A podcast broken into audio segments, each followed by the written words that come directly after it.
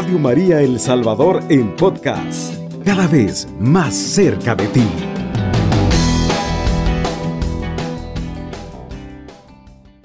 Es una pregunta, ¿por qué nosotros los católicos tenemos santos? ¿Por qué las otras iglesias no tienen santos? ¿Por qué las otras iglesias no tienen mártires? Preguntémonos eso. Si usted no sabe, como católico, como miembro de su parroquia, por qué nosotros sí tenemos santos y por qué el resto de las iglesias no lo tienen. Vamos a tratar muy sencillamente de explicarle, ¿verdad? De compartir con ustedes la palabra de Dios para que podamos entender por qué nosotros los católicos sí tenemos santos. Así que me acompañan esta noche, como lo ha hecho en los últimos eh, lunes que hemos estado en el programa de Hombres en Victoria, nuestro hermano Julio Peña, a quien le doy la cordial bienvenida. Buenas noches, Julio, ¿cómo estás? Buenas noches, eh, sí, eh, muy bien, aquí emocionado de este tema, pues que ha sido... ¿Te gusta el tema? El tema es bien interesante, ya que eh, cuando decimos que algunas iglesias tenemos santos y otras no, y, debería, es universal, en los santos el Señor los ha dejado y solo es, solo es cuestión de que conozcamos en dónde y por qué es que son, hay santos, por qué tenemos santos, por qué el cielo, por qué el Señor ha dejado santos y para qué nos sirven los santos, ¿verdad? Entonces, eh, muchas personas, porque cada uno de nosotros estamos llamados a ser santos Definitivamente para tener el reino de los cielos ganado y, sentir la satisfacción de haber cumplido aquí en la tierra. Pero muchos desconocemos esos y creemos que la santidad es algo que ya está destinada solo para ciertas personas y, no para los que somos pecadores. Pero en realidad eh, vamos a poder ver que Dios ha hecho santos de gente que quizás es la más pecadora, ha sido la más pecadora de la tierra. El mismo San Pablo dice, él andaba persiguiendo y matando a los cristianos, al mismo Jesús. Y lo hizo santo, al final lo hizo. Lo importante es ver la esencia de la, de la conversión de la persona, que es la que el Señor ve, para entender que sí vamos por el camino de los santos. Correcto, Julio, eh, eso es importantísimo. Eh, la mayoría de nosotros los católicos hemos crecido viendo altares, eh, velas al pie de, estatuas o imágenes de santos, tanto en nuestras parroquias como en nuestras casas. Y así nos hemos criado, llamando solo a ciertos individuos ya fallecidos con el título de santos. Recuerdo que en mi pueblo natal, pues había, se celebraba San Judas, bueno, que San Judas es eh, nuestro Señor Jesucristo, eh, eh, eh, el corazón de Jesús es nuestro Señor Jesucristo, pero también habían novenas a, a, diversos santos, ¿verdad? San José, San Judas Tadeo, ¿verdad? Y, se hacían altares, ¿verdad? Y se repartían tamales. Y hoy que veníamos nosotros en camino con Julio, veníamos hablando de, de la comida de las abuelitas, ¿verdad? Que, que es tan rica todo lo que hacían las abuelitas y, cómo añoramos, ya los que estamos un poco centrados en edad, las, esas comidas de las abuelitas. Y ahí es donde entra esa tradición, donde se hacían eh, rezos, novenarios a diferentes santos, ¿verdad? En los pueblos. Sin embargo, pues eh, al leer la Sagrada Escritura, el católico se puede confundir cuando va a tropezar con el hecho de que a los primeros cristianos, después de la muerte de nuestro Señor Jesucristo, a los primeros cristianos se les otorgaba el título de santos.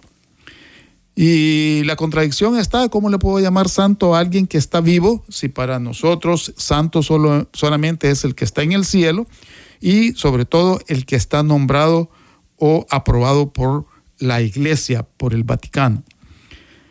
Pero el mismo San Pablo escribe, y Pablo, apóstol de Cristo Jesús, a los santos de Colosa, hermanos fieles en Cristo, dice San Pablo en la carta a los colosenses capítulo 1, versículo del 1 al 2. Ya San Pablo, como tú bien lo acabas de decir, eh, Julio, ya San Pablo a los primeros cristianos los llamaba santos. ¿Y por qué les llamaba santos? ¿Por qué podemos hacer esa comparación? Eso nos puede hacer en algún momento dudar sobre por qué la iglesia ha decidido llamar santos solo a ciertas personas que ya pasaron de este mundo y vivieron una vida ejemplar. Pero para entender este uso de la palabra santo, debemos analizar también la doctrina o enseñanza conocida como la comunión de los santos, que decimos en el credo de los apóstoles. Creo en la comunión de los santos y la comunión de los santos es lo que nos enseña la iglesia. Por esa razón vamos a ver más adelante cómo se compone la comunión de los santos. Es bien importante, hermanos, que ustedes como católicos deben de tener, así como deben de tener la Biblia, que la palabra de Dios, que es el fundamento de toda nuestra vida, y debe de tenerlo usted a la par, también así debe tener el, el catecismo de la Iglesia Católica. En, la, en el catecismo de la Iglesia Católica, la Iglesia nos enseña que la comunión de los santos es precisamente la Iglesia nuestra iglesia, nuestra iglesia católica. Aquí, por eso, se hacen vivas las palabras de San Pablo cuando todos estamos eh, invitados a participar de la santidad y de esa santidad sobre todo que Jesús nos ha dado ejemplo. ¿Cómo lo ves, Julio? Sí, definitivamente. Eh, y no solo porque en la Iglesia Católica se vuelve una tradición, el celebrar los santos, el día del Santo X, ¿verdad? Es el primero de noviembre, el Día de los Santos. El Día de los Santos, de todas las personas que, se han hecho santos, ¿verdad? Pero como, dice, como decías tú al principio, en la Iglesia Católica y no en otras iglesias, eh, es una forma de a veces de sectorizar y sectarizar eh, la importancia de la santidad. Y muchos dicen, ¿yo por qué voy a ser santo? ¿Y cómo es que puedo ser santo? si nadie manda eso. Pero hasta en la Biblia de la Reina Valera, que es la que otras, otros grupos religiosos dicen que es la correcta, hasta en ella el mismo Jesús dijo, sean santos como mi Padre Celestial es santo, es perfecto, tienen que ser todos así, como Él imitarlo a su imagen y semejanza. ¿Y cómo hacerlo? Entonces ahí, porque el punto es cómo serlo o cómo, y cómo hacerlo. Y tú creo que tenés ahí el, el, de los tipos de iglesia y las formas en donde cómo perseveramos, cómo entramos a ese entrenamiento desde que somos bautizados y cómo vamos a poder ser seleccionados para que el Señor nos, al final nos gradúe con esa categoría bonita de, santidad, que es la que muchos no encontramos el camino para llegar a esa santidad. Y ya decíamos al principio, bueno, porque muchos creemos que, que tan difícil será eso, que yo no soy, yo no soy digno, yo no soy capaz, yo soy un hombre pecador, y es difícil, pero el Señor nos ha puesto ejemplo de, de personas como San Agustín, San Pablo y otros, bueno, la María Magdalena, que, que tenía una vida que cualquiera dice, a la par de esa gente yo ya era santo, ¿verdad? Porque esta gente realmente pecaba, pecaba de galán, como dice la gente. Entonces, ¿cómo es posible que lograron convertirse o reconvertirse y llegar a la santidad? Y hoy son los que más son resonados en el cielo y en la tierra. Entonces, bíblicamente eh, le establece y dice Dios cuando, cuando me parece que en Apocalipsis habla de, de los que conforman el cielo, ¿verdad? Y él dice lo cuando, me parece cuando las revelaciones a San Juan. Correcto. En donde le establece que el cielo está formado por ángeles, por espíritus, por espíritus de personas antepasadas que dieron su vida también por la fe cristiana y por los espíritus aquellos hechos perfectos, bueno, el Señor Dios y, todos aquellos hechos perfectos al Señor, o sea, son los santos. Y, habla él de que estas personas son las que están abogando por cada uno de nosotros. Es Apocalipsis, Julio, es Apocalipsis 21, 27, donde la palabra de Dios dice, nada impuro entrará en el cielo. Eso dice la palabra de Dios en Apocalipsis capítulo 21, versículo 27. Y nada impuro significa la santidad. Ahora, ¿qué significa santo? ¿Qué significa santo? La palabra la palabra santos viene de el latín santux y significa eh, alguien que ha sido ya apartado, dedicado a consagrar a Dios. Así es, así es. O sea, la palabra santo viene en eh, aquí lo santux y se refiere a algo o a alguien que ha sido apartado dedicado o consagrado a Dios. Eso es santo. ¿Y cómo nosotros somos partícipes de esa santidad? Desde el momento en que somos bautizados, pasamos a formar parte del cuerpo místico de la iglesia. Pasamos a formar parte del el cuerpo místico de Dios. Por lo tanto, San Pablo llama a los cristianos santos porque estos han sido apartados y han recibido la gracia santificante del bautismo, ya no son como el resto del mundo. O sea, el bautismo, el bautismo nos incorpora al cuerpo místico de la iglesia. Y todo el cuerpo místico de la iglesia, todo, absolutamente toda la iglesia, es santa. ¿Por qué? Porque nuestro fundador, que es Cristo, es santo. Y es a través de esta iglesia, cuando Cristo muere por nosotros en la cruz y nos concilia con el Padre, es que nosotros tenemos la oportunidad de lograr esa santificación y poder llegar nuevamente cara a cara con el Padre el día en que nosotros dejemos esta tierra. Y bien tú lo decías, tenemos el ejemplo de San Agustín. San Agustín anduvo en los prostíbulos. San Agustín era un, lo que nos conocemos aquí comúnmente en El Salvador como, como una persona alcohólica de las que se quedan tiradas en la calle. Y Mónica, hoy Santa Mónica, que era la mamá de San Agustín, oró por 19 años de forma consecutiva todos los días durante 19 años por la conversión de su hijo que era San Agustín. Hoy los dos son santos, tanto madre e hija son partícipes de la santidad. ¿Por qué? Porque para Dios nada es imposible. Entonces, por muy pecadores que nosotros nos sintamos, y como decíamos hace ocho días, quince días, en, en el Evangelio del domingo, del Hijo Pródigo, me levantaré, ¿verdad? E iré a la casa de mi Padre. Eso es lo que tenemos que hacer. Ya tenemos el boleto, ya tenemos el pasaporte para la santidad. Y eso nos lo da el bautizo. Cuando fuimos bautizados, somos incorporados a esta iglesia para poder correr por la santidad. Tenemos que correr. Y como decía San Pablo o San Pedro, tenemos ganada la corona de laureles al lograr este, eh, esta santidad dentro de la... Pero eso lo tenemos que hacer aquí, en la tierra. Por eso la iglesia tiene eh, tres facetas, la iglesia militante, la iglesia purgante y la iglesia triunfante.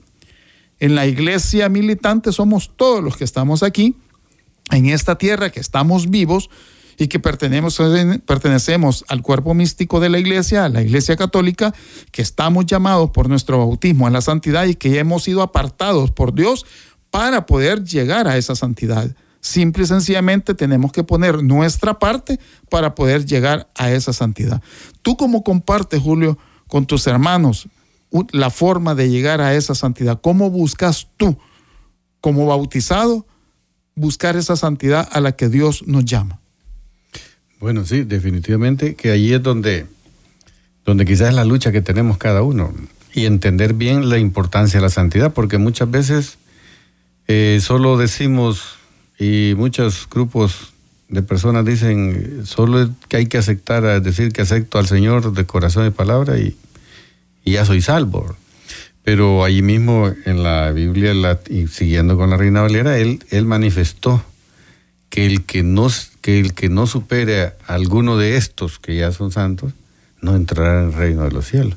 Quiere decir que nos dice el Señor que ese mandato que Él, que él manifestó de, de, su propia boca, que debemos dejar a su imagen, nos hizo a su imagen y semejanza, y debemos de ser perfectos como Él era perfecto. Es como decir el ejemplo, y ahí donde viene lo que tú me preguntas con mi familia, los hermanos, cómo los inducimos. ¿Verdad? Eh, Dios es amor. Cuando le decimos Dios es amor, amémonos los unos a los otros como Él nos ha amado. Y entonces muchos aquí confundimos en la tierra el amor que Dios dijo y nos manifestó. Porque dicen, si no, si Dios es amor. Y así es como vemos también los grandes movimientos hoy, LGTB y de todo tipo, que dicen que son válidos por el hecho de que dijo Dios es amor y comprende al que ama, aunque otro hombre esté amando a otro hombre. Pero no ven ese último, esa última colita de la palabra del Señor que dijo, ámense los unos a los otros como yo los he amado. Y como Él nos ha amado, no es como estos grupos están amando, sino que Él nos amó preocupándose por cada uno, el bienestar de cada uno de nosotros, por nuestra salud, por salvar nuestra alma, por el prójimo, por enseñarnos, por sanarnos el alma, el espíritu y físicamente también, por el amor a los padres, por, por nuestra conducta diaria con el prójimo, darle amor, eh, llenarlo de misericordia, o sea, de ayudar, de ayudar mucho a todo el que necesita. Y por eso la parábola del, en donde él pues rescata al, hijo pródigo, ¿verdad? Entonces, eh, sí, eh, la forma así es tan sencillo, tan sencillo como hacer eso que Dios, lo que Dios nos dijo, sean como, como yo soy, o sea, mi imagen y semejanza. Eh, el amor, ámense los unos a los otros como yo los he amado. Esa palabrita ahí encierra prácticamente todo, ¿verdad? Y ahí viene amarás al Señor tu Dios con toda tu alma, con todo tu corazón, y amarlo a Él con todo nuestro corazón es amar a nuestro prójimo. Y él dice, si le diste de comer a uno de esos hambrientos, a mí me lo diste.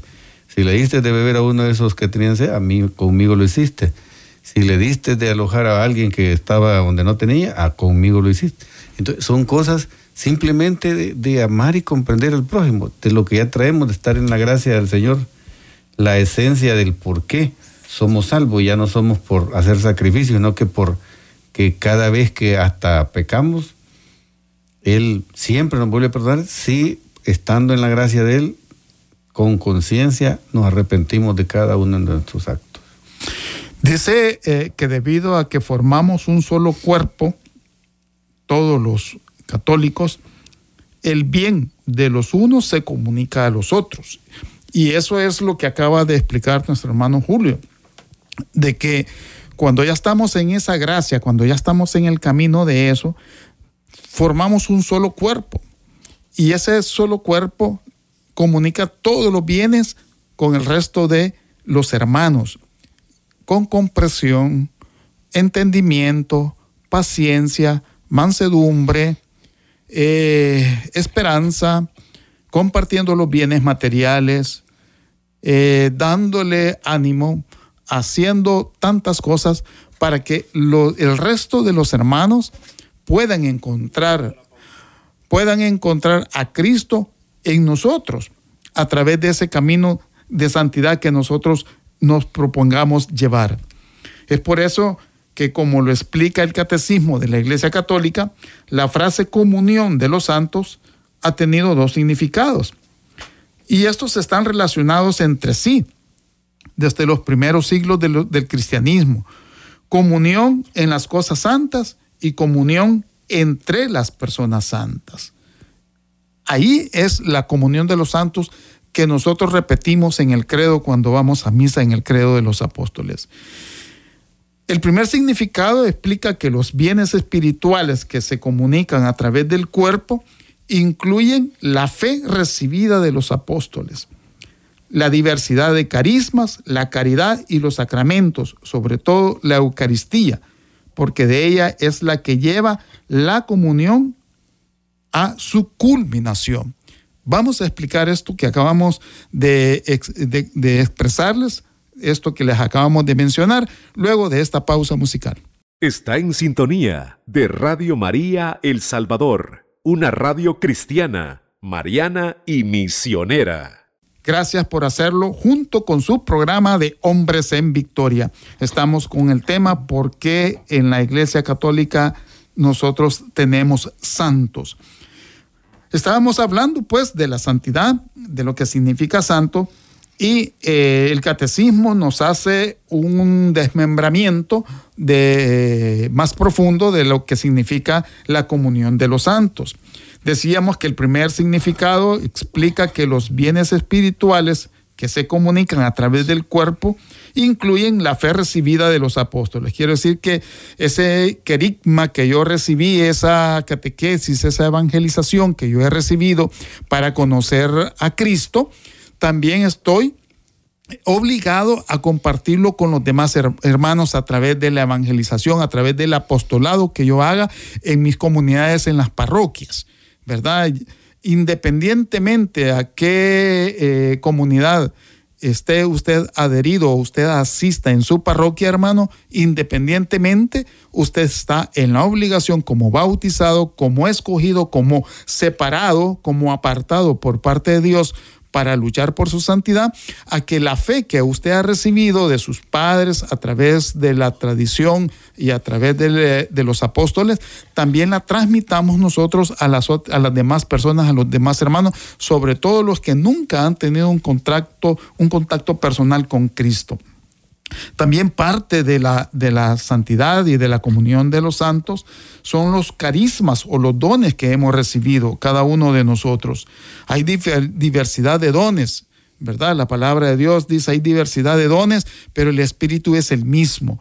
Así que todos los dones, alguien que, que, tenga el don de ser zapatero, de ser mecánico, de ser cantante, de poder tocar un instrumento, de poder tener oratoria, qué sé yo, tantas cosas que Dios nos permite hacer, habilidades que tenemos que desarrollar y que debemos de ponerla al servicio de los demás hermanos. Eso es parte de la comunión de los santos.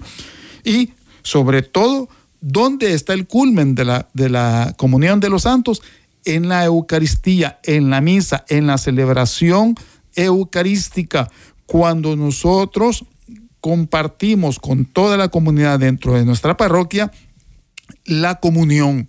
Cuando recibimos la comunión hay una comunión de santos. Cristo, que es santo, que es Dios, se une a nosotros y cuando nosotros comemos el cuerpo de Cristo, Cristo con toda su santidad, Cristo que está vivo en la Eucaristía, pasa a formar parte de nuestro torrente sanguíneo y va hasta el último rinconcito de nuestro cuerpo y nos santificamos. Por ende, también ahí tenemos parte de la santidad que Dios eh, nos da a través de Cristo para que nosotros tomemos fuerza y podamos luchar en esta vida por esa santidad.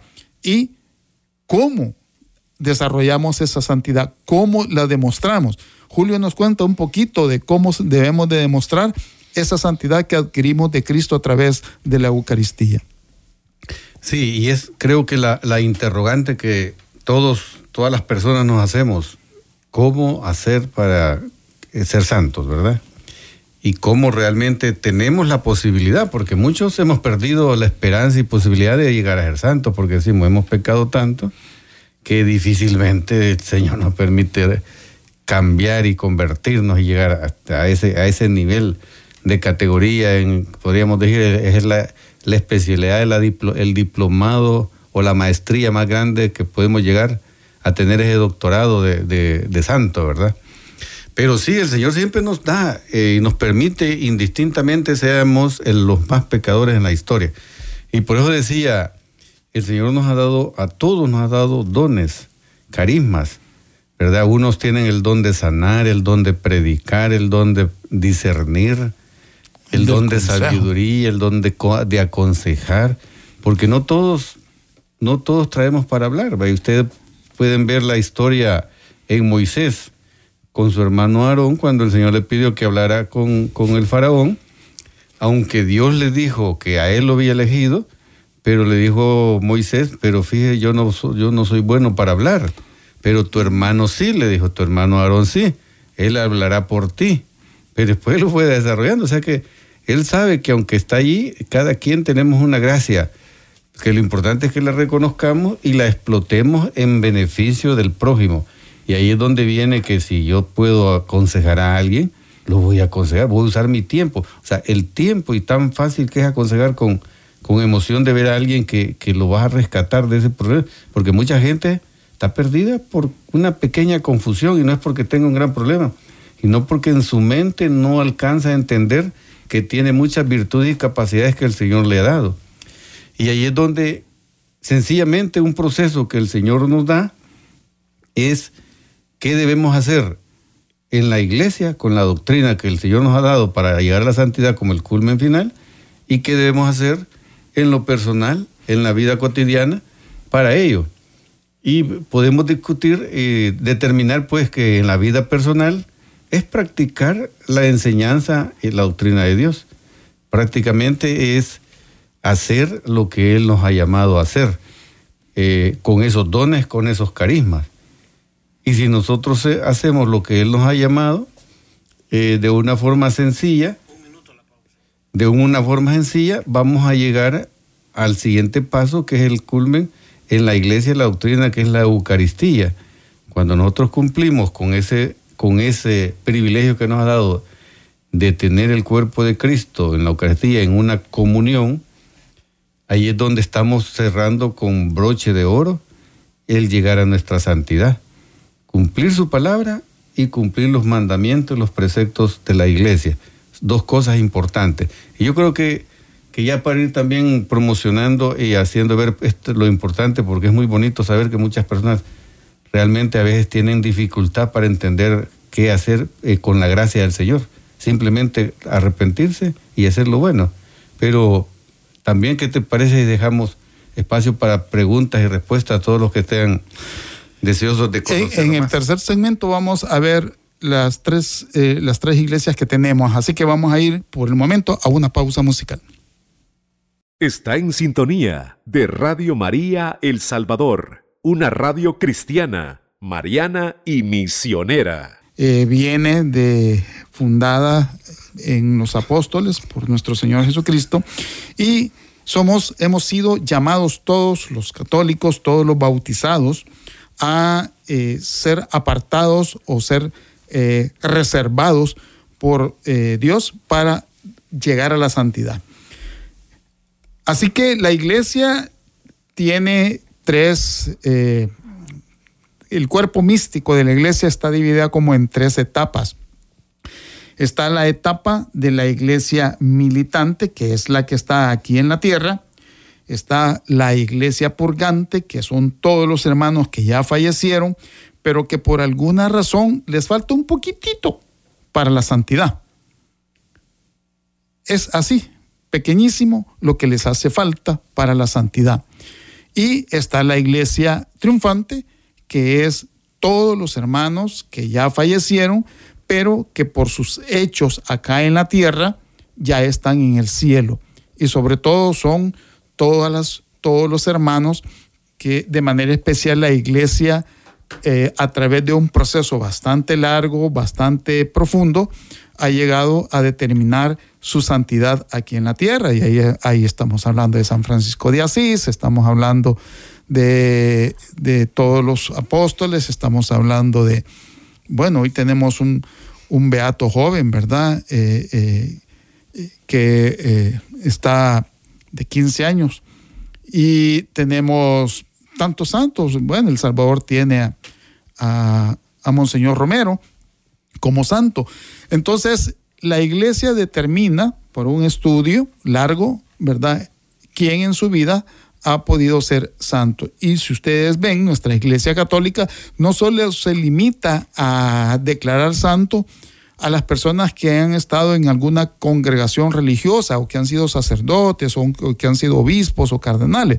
También tenemos muchísimos laicos, ¿verdad? Tenemos laicos que han logrado la santidad a través de sus hechos. Así que ¿Qué nos dice eh, nuestro hermano Vladimir Pérez, que es un hermano mexicano, fundador de una página católica eh, en la web que se llama Pueblo Católico. Dice, el segundo significado habla sobre la comunión entre las personas santas y es este el que más tiene que ver con nuestra pregunta. Es decir, todas las personas santas o que han sido apartadas por la gracia del bautismo están en comunión por pertenecer al mismo cuerpo, que es la iglesia, incluso aquellos que ya hayan fallecido. Aquí es donde nos aclara esas eh, tres etapas que forman el cuerpo místico de la iglesia, que son las tres, eh, las tres etapas que podemos nosotros vivir como católicos. La primera etapa a todos nos corresponde. Ahí no hay salvación de nada, ¿verdad? La militante, todos hemos sido militantes. Todos, ahorita los que estamos vivos, somos iglesia militante aquí en, el, en la tierra. Purgante, ya lo decía, es las personas, ¿verdad? Que eh, les falta un poquitito para la santidad y que simplemente lo que tenemos que hacer es orar. Y la iglesia triunfante, que es la que ya está en el cielo los que ya tienen la gracia de poder estar cara a cara con nuestro Dios. Estos santos son los que nos dan luz, estos santos son los que han recibido la herencia luminosa y que nos la transmite a todo el resto de la iglesia, a todo el cuerpo místico. Los santos oran por nosotros, los que ya están en la iglesia triunfante. Y nosotros, los militantes, tenemos que orar por nuestra iglesia purgante. Puede ser de que ahí esté un familiar, algún amigo que le falta un poquitito, ¿verdad? Para poder llegar a la santidad. Pero si nosotros oramos, ofrecemos las Eucaristías, ofrecemos rosarios, ¿verdad? Hacemos la coronilla a la Divina Misericordia y le pedimos a Dios por el alma, ¿verdad? Por la santidad de este hermano, ese va a ser un empujoncito que nosotros le vamos a poder dar al hermano que está dentro de la iglesia purgante, que está en el purgatorio, para que pase a la iglesia triunfante donde todos esperamos estar. Y como bien lo decía Julio, todos queremos estar allá un día, ¿verdad? ¿O, no quieres estar allí, Julio? Por supuesto, es la lucha de, de hacer lo que el Señor nos manda, ¿verdad? Llegar a ser santos, entrar, ese pase para entrar al reino de los cielos con todo el goce pleno que Él nos manifiesta, que ya, como les dijo a los apóstoles, Él allá les tengo, me voy a prepararles a cada uno sus habitaciones para ese palacio celestial donde ni la polilla corroe, no hay nada, ¿verdad? Todo divino en gracia. Entonces, es y es eterno. Y es eterno, y ya no hay problema de seguir sufriendo, ya no hay enfermedades, ya no hay angustias, ya no hay problemas económicos, envidia, rencores, nada de eso. Nada, ya todo lo tenemos a la carta, ¿verdad? Como el mejor hotel, allá todo lo que se pida, no hay y sin problema de pedir descuento, ¿verdad? allá llega todo con, con una bondad. Sin, vales de descuento. Sin vales de descuento y no hay problema de que si me va a alcanzar el sueldo, todo está a la, a la mano. Así es de que toda esa perfección que el Señor la ha manifestado bíblicamente, y el ser por eso, por eso nos llama a su imagen y semejanza. Entonces creo que allí es donde todas estas personas, y ese es el fundamento, el por qué Jesús, por qué Dios mandó a su Hijo a la tierra, aquí, ¿verdad? Para, para, para dejar ese mensaje, para llenar, para que todo el mundo entienda que tiene esa oportunidad, para que no vean unos como una, algunos que creen que solo a Jesús se le puede pedir, solo no, si también Él dijo, por eso ahí están los santos que ruegan por ustedes también, ¿verdad? están, los, están todos los santos, los, los ancianos, los 24 ancianos que dice el Apocalipsis, que, que están rogando permanentemente con los inciensos por todos en la tierra. Quiere decir de que el Señor, de, ese fue el gran esfuerzo, de dejar toda una estructura santa en donde todos eh, envidiemos al que ya es santo para ser igual que Él. Porque de lo contrario no tendría razón de ser de haber venido Jesús a la tierra a sufrir tanto para que todos nos, nos apeguemos, nos adhiramos a Él, ¿verdad? Eh, no tendría sentido, Él se hubiera quedado allá y todo el mundo le sigue. Así como los judíos han quedado creyendo que, que Jesús fue un profeta y creen que solo es Dios y solo le piden a Dios y, y están ahí equivocados y confundidos, viendo que el mundo entero hasta ellos, el calendario universal que tenemos en el mundo es desde la muerte de Cristo. Estamos en el año 2022 porque tenemos 2022 años que Dios, que Jesús se murió. Quiere decir que todos han creído, desde el momento que nos regimos hasta por un calendario litúrgico y un calendario natural y físico, es porque es por el Señor, es por Dios. Quiere decir que todo el mundo le reconoce y el que no reconoce ese esfuerzo. Y, y eso es porque realmente no ha entendido cuál fue el cuál fue el proceso de salvación que Él nos vino a dejar. Así es de que eh, están las inquietudes y yo creo que en este segmento invitamos a todos los que quieran llamar, hacer preguntas, ¿verdad? Porque sí, hay muchas inquietudes de muchas personas que creen que no pueden ser santos porque creen que son demasiado pecadores, pero sí, Señor siempre dice que tenemos todos la oportunidad de ser santos. El único problema es el que peca contra el Espíritu Santo. Y ese no es perdonado. Bueno, eh, eh, nosotros también, pues, eh, y eso va un poquito relacionado al tema, pero es con la imagen. Nosotros tenemos las imágenes de los santos. Y no es que adoremos a los santos, veneramos a los santos. Y venerar es guardarle respeto y admiración por el esfuerzo humano que hicieron para vencer las tentaciones en la tierra y poder llegar a esa santidad de la cual hoy gozan. Porque eh, Julio nos ponía el ejemplo de San Agustín, pero también tenemos el ejemplo de San Francisco de Asís. Era hijo de un mercader rico, ¿verdad? Y, y lo tenía todo. Y el papá lo que quería era que su hijo aprendiera el oficio de mercader para que vendieran, vendían telas, telas finas traídas del oriente. Y Francisco de Asís deja toda esa riqueza, deja todo esa, ese confort, esa comodidad que tenía en su familia por la causa de Cristo, para entregarse por Cristo. Y él comienza ese proceso de conversión. San Francisco de Asís, igual que San Agustín, era un joven inquieto, novio, saber cuántas novias no tuvo, ¿verdad? Y, salía a fregar con los amigos y todo lo demás, derrochaba dinero.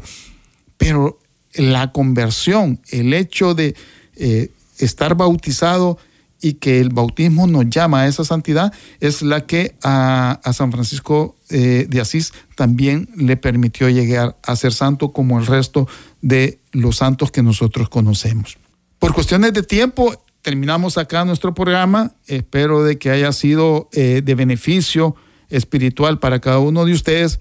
Y quiero terminar, queremos terminar con nuestro hermano Julio eh, con una oración, debido a que hoy lunes 19 de septiembre del año 2022, hay tres hechos bastante relevantes a los cuales debemos de meditar.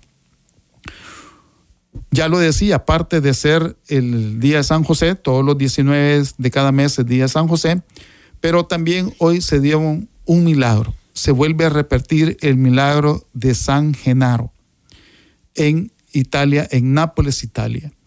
La sangre de San Genaro que fue un obispo, obispo y mártir en Italia, que es el patrono de la ciudad de Nápoles en Italia, eh, esa sangre la tienen en la iglesia de ahí, de San Genaro, en, en, Nápoles, y la sangre está seca, seca, seca, ¿verdad? Como una mancha pegada a unos tubos de cristal que lo tienen resguardado ahí en la iglesia.